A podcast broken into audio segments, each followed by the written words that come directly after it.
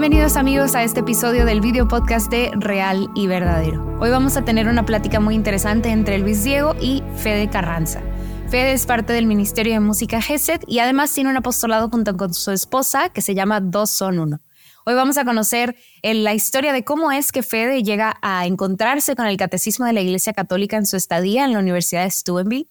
Y además vamos a conocer el tras bambalinas de cómo es que él lo utiliza para la adoración y la alabanza en conciertos eh, del Ministerio de Música GESED y también para la formación de parejas católicas en su apostolado 2 son 1.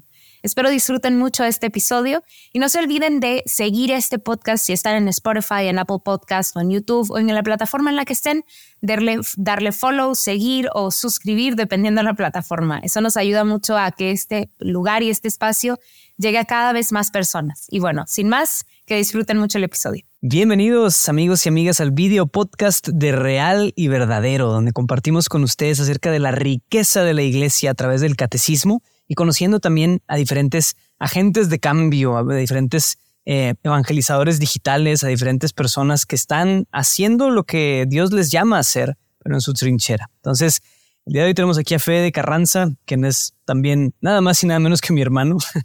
es que gusto tenerte aquí por fin, Fede. Qué alegría. Gracias, muchas gracias. Muy feliz de estar aquí, muy feliz de estar colaborando y participando.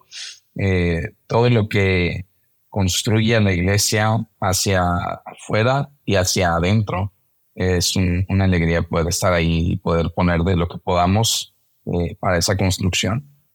Claro, amén. Y creo que al igual que todos nuestros invitados de aquí del podcast que no suelen necesitar introducción, eh, pero como quiera, animamos a dar una introducción. ¿Por qué no te presentas un poquito, Fede, y nos platicas un poquito de quién eres, de dónde vienes y de qué haces en, tu día a día, en tu servicio apostólico? Claro que sí. Eh, bueno, yo soy, me dedico a la evangelización tiempo completo. Eh, ya tengo, pues voy para dos años que tiempo completo le entrego al Señor todo lo que puedo para evangelizar. Eh, tengo, pues estoy en, dos proyectos pues, de, tiempo completo, así por así decirlo. Uno de ellos es como productor musical de GESEL Ministerio de Música y también en la evangelización a través de la música con GESEL. Y también con mi esposa soy parte de, Dos Son Uno. Y Dos Son Uno es eh, también un, un proyecto de evangelización y de formación para parejas, matrimonios, noviazgos, y bueno, pues estamos a punto de lanzar nuestro primer eh, taller eh, oficial, ¿verdad? Nuestro primer taller oficial de 2 a 1 el 30 de octubre, Dios mediante.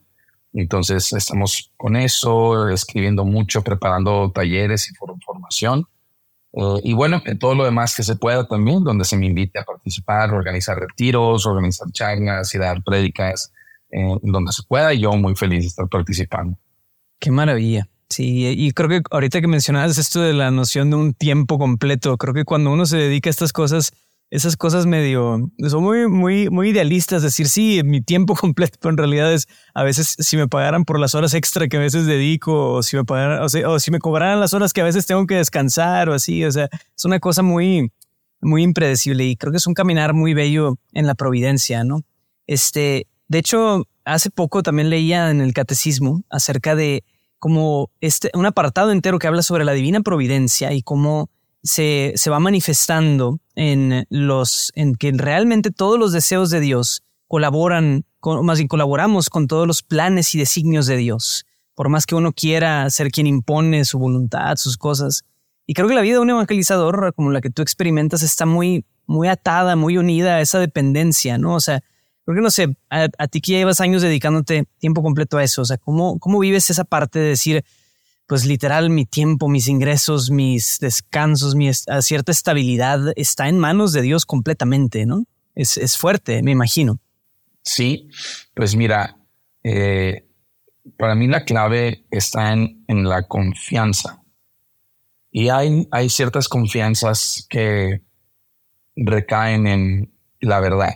¿no? Y, en conocer la verdad, en acercarse a la verdad.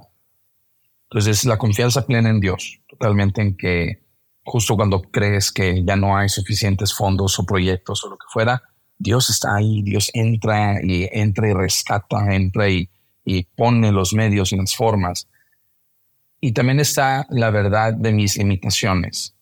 la verdad de, pues para ciertas cosas no soy bueno, no voy a meterme a hacer algo que, ah, le voy a entrar a esto bien duro y, y si no le sale y si invertiste tu tiempo, tu dinero, tus recursos, tu vida y no sale, pues es que no viste la verdad, no tuviste la, la noción de la verdad y confiaste de más.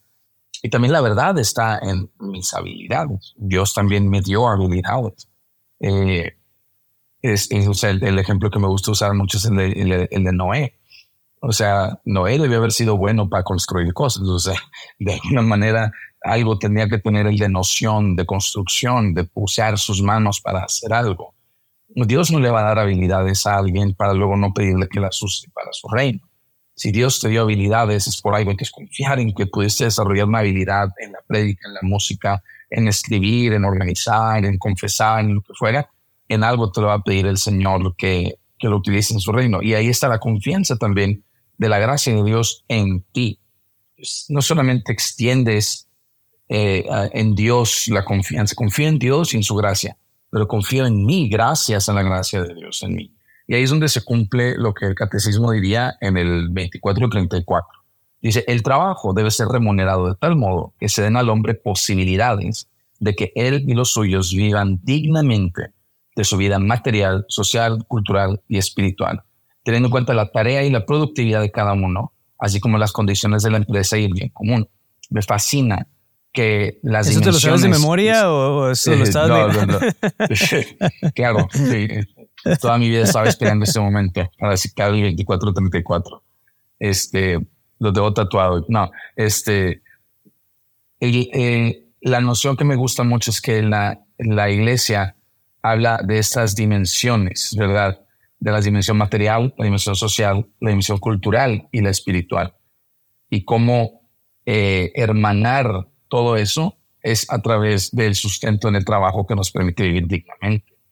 Si no hay una noción de trabajo digno, estas dimensiones empiezan a resquebrajarse porque son las que sostienen todo esto, ¿no?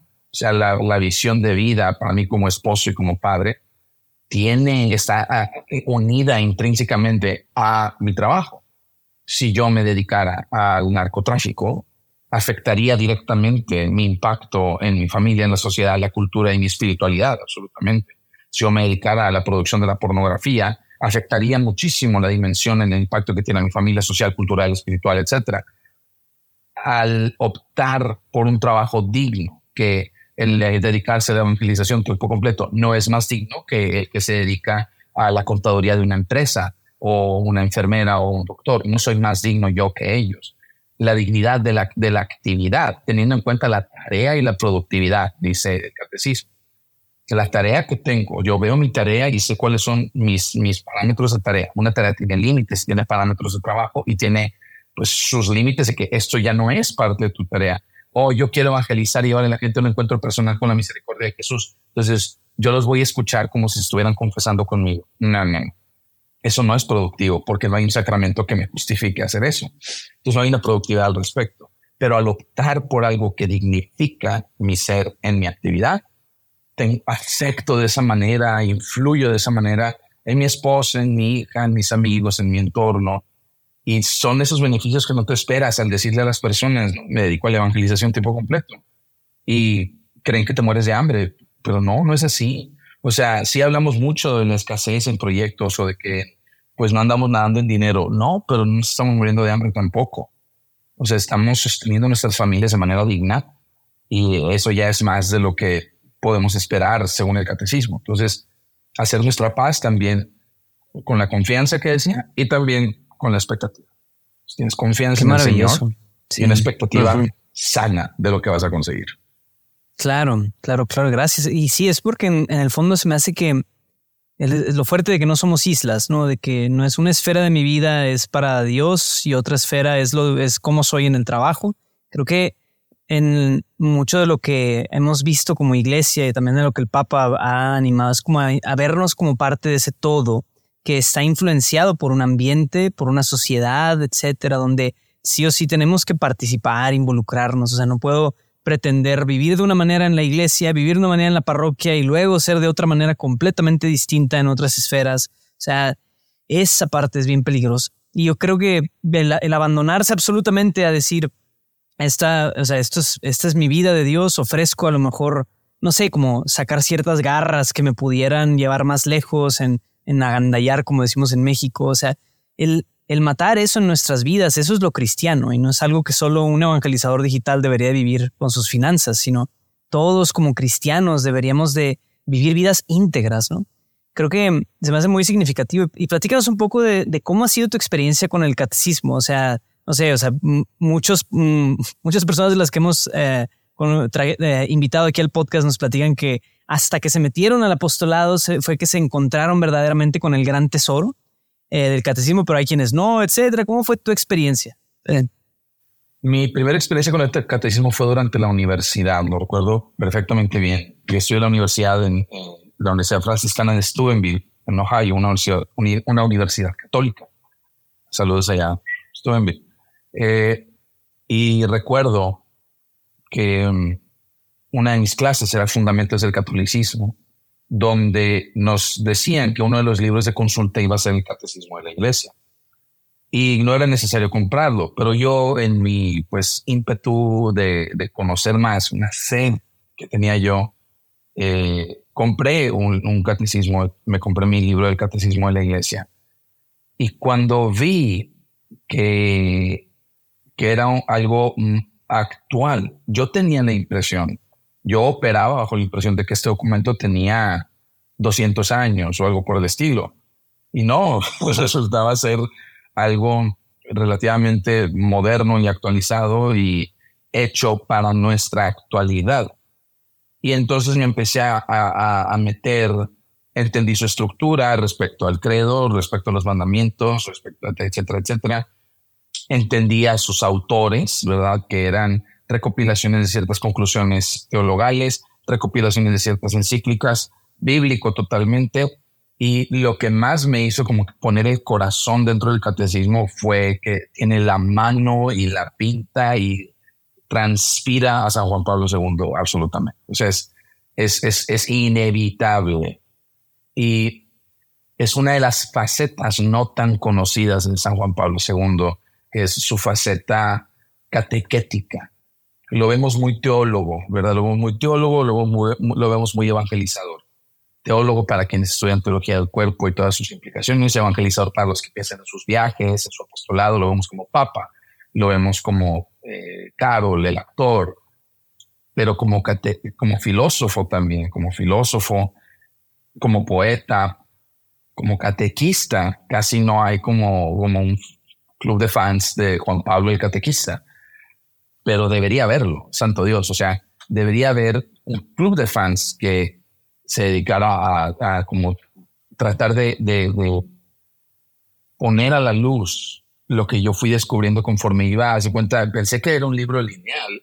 Luego me di cuenta que es un, libro este, circunstancial que puedes consultar bajo ciertas circunstancias. De que, oye, si quiero saber qué decir sobre tal tema. Ahí está el glosario. O sea, ahí, ahí va a estar una palabra sí o sí. Te vas a encontrar muy circunstancial y también muy rico para el ejercicio de la apertura, este, ¿cómo se dice? Eh, random, ¿verdad? O sea, una apertura así sin planeación, simplemente agarrarlo, lo abres y lo que te salga, algo te va a enseñar. Algo te va a enseñar. O sea, un, pasaje eh, aleatorio del catecismo tiene una enseñanza. Eh, y esa es parte como de la noción catequética que me fascinaba mucho. Entonces, acto seguido de mi experiencia con el catecismo fue también la noción de que nuestra fe, a pesar de que eh, se vive desde la ceguera de la confianza, o sea, una fe ciega pero que confía y con esperanza, A pesar de que es ciega y con esperanza de que se cumpla, está justificada. No por ser ciega, es tonta. Y el catecismo me lo demuestra. Y los argumentos anticatólicos que más escuchamos, incluso a veces dentro de la misma iglesia, se resuelven de manera explícita muchas veces dentro del catecismo no es lo suficientemente citado, no es lo suficientemente recurrido. Eh, su estructura incluso está hecha para que podamos citarlo. Es un libro que está hecho para citarlo, porque la primera parte que te pones es el número a citar, ¿verdad? El párrafo a citar o la frase a citar. Y la noción de la justificación de nuestra fe y de todo lo que se desprende de ella, nuestros actos, nuestro culto, nuestras vivencias, nuestra religiosidad, todo, todos los aspectos de vida social, de vida cultural, de vida en comunidad, de vida responsable, de vida lo que quieras. Hay una justificación, no es una serie de normas, no es el, el, el normario de la Iglesia Católica, o sea, no es tampoco misión y visión de la Iglesia Católica.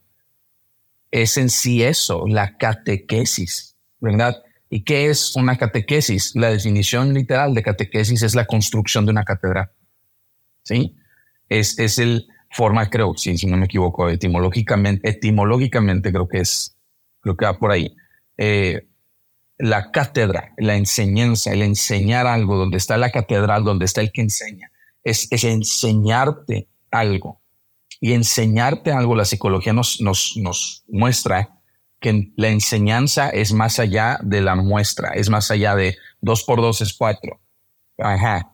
Pero la enseñanza es la aplicación de dos por dos es cuatro. Entonces el catecismo, en el afán de querer enseñar, de querer crear una cátedra en nuestro corazón, es que veamos la aplicación de nuestra fe en el mundo cotidiano.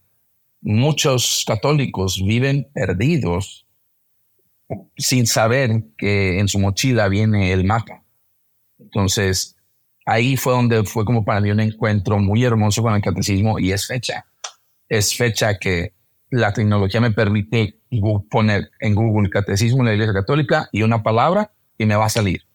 Me va a salir lo que estoy buscando. Me va a justificar, me va a ayudar, me va a dar los fundamentos y me va a apuntar a las lecturas o a las encíclicas o a los papas o a los padres de la Iglesia que me van a permitir profundizar en ese tema. Precioso, claro, claro. Y, solo para ampliar un poquito, o sea, algo que, ya, creo que ya ha salido en algunos de nuestros videos de Real y Verdadero es como, creo que si la palabra catequesis, la raíz griega, tiene que ver con el eco de una cosa.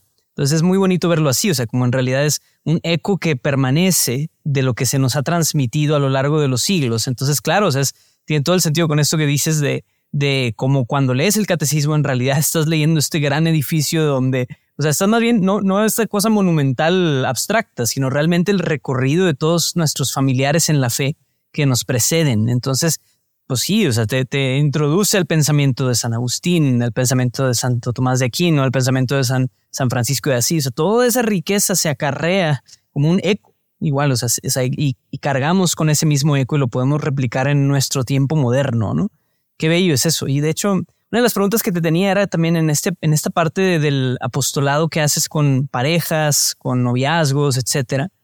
¿Qué es de lo que más te puede, o sea, te ha servido el catecismo? O sea, como eh, en cuestión, ha sido más como la cuestión de moral, ha sido la cuestión de espiritualidad, o sea, eh, en cómo lo has usado en esa parte de tu apostolado. Lo hemos usado mucho para la parte moral y ética de, las relaciones humanas y del matrimonio y o los noviazgos. Eh, pero es, para eso lo hemos usado muchísimo. Y pues claro está que ahí están muchas cosas que te enriquecen la dimensión moral, y ética de cómo llevarte en un matrimonio, etcétera. Pero como más nos sirve el catecismo, a mi esposa Linet y a mí, es como, como faro de luz. Eh, de muchas cosas, como fundamento, faro de luz para lo que estamos predicando. Y el faro de luz sirve para dos cosas clarísimas. Uno, para los que están perdidos. no sé a dónde voy no sé a dónde voy. Bueno, aquí está. aquí en el catecismo marca, ¿verdad? Que un matrimonio se debe dedicar a que la crianza de los hijos debe ser O sea, aquí está, no te pierdas, no, no pierdas de vista ese enfoque. Y lo segundo para lo que sirve es para advertir, para advertir a los que van embestidos contra, eh, contra, contra piedra. O sea, aquí hay piedra, raza, aquí hay algo sólido con lo que te vas a topar y por eso pusimos este faro aquí porque ahí están los roscos. aquí hay una montaña en medio del mar, que, ahí, está, ahí empieza esta isla hermosa. O sea, aquí está donde vas a romper. Y de nuevo, la noción de que la iglesia se inventa cosas para controlar a la gente viene de personas que no han leído el catecismo, viene de personas que no, no comprenden la noción de, de, la, de la utilidad práctica del catecismo y de, como decías, del eco de todo esto, de que la enseñanza que, que nos deja el libro de Deuteronomio o el libro de números respecto a lo que el, creo que es Benedicto XVI que habla de los mandamientos reactivos, o sea, de, mandamientos que estaban hechos de una manera reactiva a una situación. O sea, me robaron el burro, el mandamiento número 212, no robarás el burro. O sea, es que me robaron el burro en sábado eh, y no podía hacer nada porque era sábado. Mandamiento 213, si te roban el burro el sábado, tienes permitido golpear a tu vecino para que no te borren. O sea, eh, eh, era reactivo a una sociedad nómada, o sea, porque eso era. El catecismo tiene la espiritualidad reactiva, pero en lugar de poner mandamientos, ponen normas de manera proactiva, de manera de vamos a ponernos todos de acuerdo, aportarnos de esta manera para que reaccionando a lo que hemos visto que nos ha afectado, porque un día llegó San Agustín y se dio contra esa piedra y nadie le advirtió de que, eh, vato, si tienes un hijo y no te has casado, te va a doblegar toda tu voluntad y tu ser interior y vas a cuestionarte la vida y te vas a querer morir. Mm, nadie le dijo, fue y lo hizo y por gracia de Dios se redime y entonces escribe, eh, aguas con andar haciendo estas cosas porque pues luego no friegues. Entonces, ¿qué pasa? Escriben el catecismo años después y alguien dice, bueno, vamos a tomar lo que San Agustín y vamos a poner aquí un faro para que las parejas no vayan y se den contra. O sea, entonces la noción del cuidado y la protección que el catecismo ofrece, la advertencia de si hacen esto, si esto pasa, van a chocar, van a chocar. El catecismo está, eh, eh, es, es, es bien curioso porque su fundamento está en Cristo, pero su alcance está en la periferia del pecado. O sea, el fundamento del catecismo es Cristo y su enseñanza en el Evangelio, pero la periferia, la luz, la luz hasta donde llega es al borde, al, al borde periférico del pecado, de la, de, la consecuencia de ir a golpearte con esa piedra. Entonces es ir a alcanzarte hasta allá. Oye, estás perdidísimo, estás perdidísimo, hasta allá te va a llegar esa luz pero también la noción de que si sigues yendo en contra de lo que te estamos diciendo, vas a ir a estrellarte contra algo. Entonces tratar de iluminar para las parejas, para los novios, especialmente hoy en día, es una cuestión tan confusa, llena de mitos, llena de leyendas, llena de malinterpretaciones, llena de heridas, traumas, situaciones en donde, gracias a Dios, no somos los únicos que tratan de hacer brillar las normas de lo que es agradable y aceptable a los ojos de Dios para nuestra santificación. Entonces, el uso del catecismo como herramienta preventiva, como herramienta eh, iluminante eh, y también como abrazo protector de la Madre Iglesia, no puede pasar desapercibido. Totalmente, no puede pasar desapercibido. Wow, buenísimo, Fede. Sí, gracias por compartirnos. Y yo creo que sí hay una invitación muy clara a todos de, o sea, digo, o sea, por más que eh, aquí en Real y Verdad llevamos años animando y, profundizando en todas estas cosas, la verdad, gran parte de nuestra conclusión, cada episodio, en cada unidad que cubrimos del catecismo, siempre es, gente, leamos el catecismo, la verdad. O sea, sentémonos un ratito a leer, incorporémoslo a nuestra lectura espiritual. Ah, y si no tenemos el hábito de la lectura espiritual, no pasa nada, podemos empezar con el catecismo. O sea, yo creo que ahí hay muchísimos, muchísimos tesoros que podemos descubrir para enfrentar la vida no solos, sino de verdad acompañados y arropados por toda esa gracia que está en, la, en el ser iglesia, ¿no? De que no, no estamos solos, no estamos también como, eh, vale la expresión, desnudos ante todo, tantos retos que hay hoy en día, retos personales, morales, ideológicos, etcétera. O sea, realmente hay toda una protección eh, que si nos blindamos con, en, también en nuestra forma de pensar con el catecismo es una gran bendición. Entonces, pues sí, gracias por compartirnos, Fede. Y yo creo que para, para ir cerrando, eh, me gustaría preguntarte si tienes alguna cita preferida del catecismo.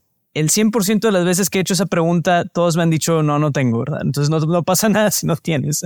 Sí tengo, pues yo sí tengo una. eres una. Excelente. a ver, échala. Eh, es el Sí. Este, me acuerdo de esta cita, eh, no me acordaba el número, pero sí me acuerdo que es mi, es, mi cita favorita del catecismo, porque la pusieron en la universidad como el nombre de una actividad que iba a haber. Entonces era eh, la reunión 2639, así le pusieron. 2639. Eso suena muy Steubenville, la verdad. Sí, sí, 100% la técnica Steubenville 2000 era. Este, ¿Qué dice el 2639? Dice, la alabanza es la forma de orar que reconoce de la manera más directa que Dios es Dios. O sea, perdónenme los místicos, perdónenme los, meditativos, perdónenme todos, pero es la forma de orar que reconoce de la manera más directa que Dios es Dios. Le canta por él mismo le da gloria no por lo que hace, sino por lo que Él es. Participa en la bienaventuranza de los corazones puros que le aman en la fe antes de verle en la gloria.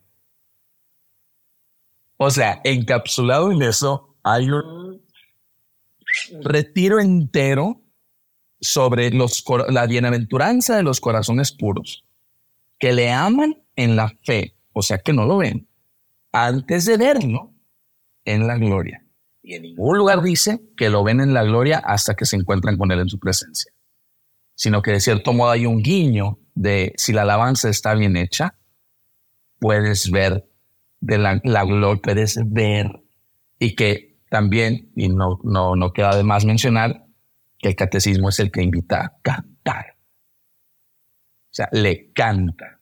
O sea, ¿qué más quieres? Es, eh, me acuerdo de eso, me cambió la perspectiva de lo que es alabar a Dios a través de la música, de lo que es alabar a Dios. Me sentí visto, o sea, me sentí mencionado, me sentí parte del catecismo, ¿no? Entonces, es, es mi cita favorita del catecismo y, y me, me, acuerdo de ella cuando estoy dirigiendo alguna oración, cuando estoy dirigiendo algún concierto me acuerdo de eso, de que yo necesito, porque viene con las especificaciones, viene por, tengo que cantarle a Dios, darle la gloria no por lo que hace. Yo no puedo solamente, ah, vamos a darle gloria a Dios porque ha sido bueno. O sea, porque se portó bien con nosotros, porque contestó nuestras oraciones. No está mal dar gracias, no está mal dar gracias. La alabanza, sin embargo, la alabanza no es una acción de gracias, es porque Él es. Él es Dios, Dios es Dios y solamente Dios es Dios. Y participar de la aventura, de la aventura hace un corazón puro. Yo necesito un corazón puro cuando estoy dirigiendo música y estoy al frente y la gente me está viendo a mí. Es, si mi corazón es puro, es transparente y la gente va a verlo a él, porque mi corazón quiero que esté él. Y, al, o sea, veo eh, como el, el, antecedente que necesito tener, la actitud que debo tener y veo el resultado que puedo obtener, que es que se, en una oración, una asamblea de oración, en un concierto de música, cuando la alabanza está bien hecha según el catecismo, puedes ver la gloria de. Y eso es reconfortante y motivante en todos sentidos. Qué precioso. Y pues bueno, ah, la invitación también queda para que pues escuchen música y escuchen música de Gesed, ojalá. Sí, ya saben. Incluso yo, yo, abriría una invitación a, a, los que escuchen este podcast que tengan la habilidad de hacerlo que hagan un grupo de WhatsApp de esos que, o, una cadena de esas de WhatsApp que se manda a diario, lo que quieras, donde todos los días mandes un número random del catecismo. O sea, eh, el número random de hoy es el, eh, no sé, 80-20. Entonces ya te va a decir, el catecismo de la Iglesia Católica 80-20 y el 80-20 nos va a decir. No, no pues, llega, ¿verdad? Eh, no, claro que nos vaya a salir algo súper raro, ¿verdad? Ese, no hay 80-20, porque no llega. Sí, eso te iba a decir, creo que no llega. No, entonces vamos a poner el 20, 20 820. el, 8, el 820, ándale. ¿Dónde está? 820. Catecismo 820. Aquella unidad que Cristo concedió desde el principio a la iglesia, creemos que subsiste indefectible en la iglesia católica y esperamos que crezca de día en día hasta la consumación de los tiempos. Sobre la unidad. Muy excelente cita, o sea, entonces, todos los días, imagínate, todos los días mandar una parte de, un numeral del catecismo y que la persona que lo reciba sea como que, ok, o sea, chido. Creemos esto. causa, si le causa curiosidad, pues ve y métete para que veas qué más dice. Entonces, esa sería mi invitación. O sea, o sea no, no solo leerla, sino que nos pongamos las pilas también en cómo difundir la curiosidad por el catecismo. Eso. Y el asombro por todo lo que tiene. Exacto. Difícilmente vamos a crearle eh, devoción si no le causan, si no le, si no les, si no primero le generamos curiosidad. Pero claro, y presentamos la, la gran utilidad. Sí. Sí. Pero eh, eh, como gran utilidad es una parte. Pero yo, yo sugeriría, yo sugeriría una aproximación más infantil al catecismo. O sea, Diego y yo tenemos hijos chiquitos. Eh, Juan Diego tiene un año, ¿cuánto ya? Un año, un año cuatro. Eleana tiene dos años y medio. Y eso es la edad donde la curiosidad empieza, ¿verdad? Y más cuando ven a papá o a mamá agarrar algo, ellos también quieren agarrar ese algo. Y tú no te sientas a decirles, mira, hijo, este es un celular, ¿verdad? Aquí se carga, eh, pues tiene una cámara de 24 píxeles, tiene una cámara... El niño no entiende. Lo que el niño quiere es agarrarlo y picarle. Y picarle y saber que también él, puede usarlo, sea el celular, sea el juguete, sea tu, tu mochila, lo que sea. La curiosidad del niño no es a saber del objeto, sino hasta metérselo en la boca. ¿Cómo sabe esto? Entonces, mi aproximación o mi recomendación es una actitud más infantil hacia el catecismo. Veámoslo como algo que debemos probar, como algo que podemos agarrar y ¿cómo que el numeral 52 habla sobre tal cosa? Ah, yo no sabía. El catecismo habla sobre la magia, el catecismo habla sobre la brujería, el catecismo habla sobre la masturbación, el catecismo habla sobre eh, lo que se te pega la regalada gana. ¿Qué dice el catecismo? o sea, esa actitud más curiosa que intelectual porque toda la curiosidad vamos a poder hacer el salto a la, intelectualidad con mayor naturaleza, creo yo. Puede ser un muy buen approach. Fede, pues, ¿dónde eh, podemos darles, puede nuestra audiencia darle seguimiento un poquito a lo que nos has platicado de tu apostolado, de lo que haces? ¿Cómo te pueden seguir y encontrar en tus redes? Platícanos. Claro que sí, pues están las redes de GESEL, eh, Ministerio de Música, GESEL Insta en Instagram, y mi esposa y yo estamos como dos son uno, así escrito con palabras, dos son uno en dosonuno.com y en todos lados, en TikTok, en Instagram, en YouTube, en todos lados somos dos son uno para que nos busquen, ahí vean los videos que tenemos eh, y participen de lo que ofrecemos si les interesa, eh, pues estamos ahí para servirles con mucho gusto.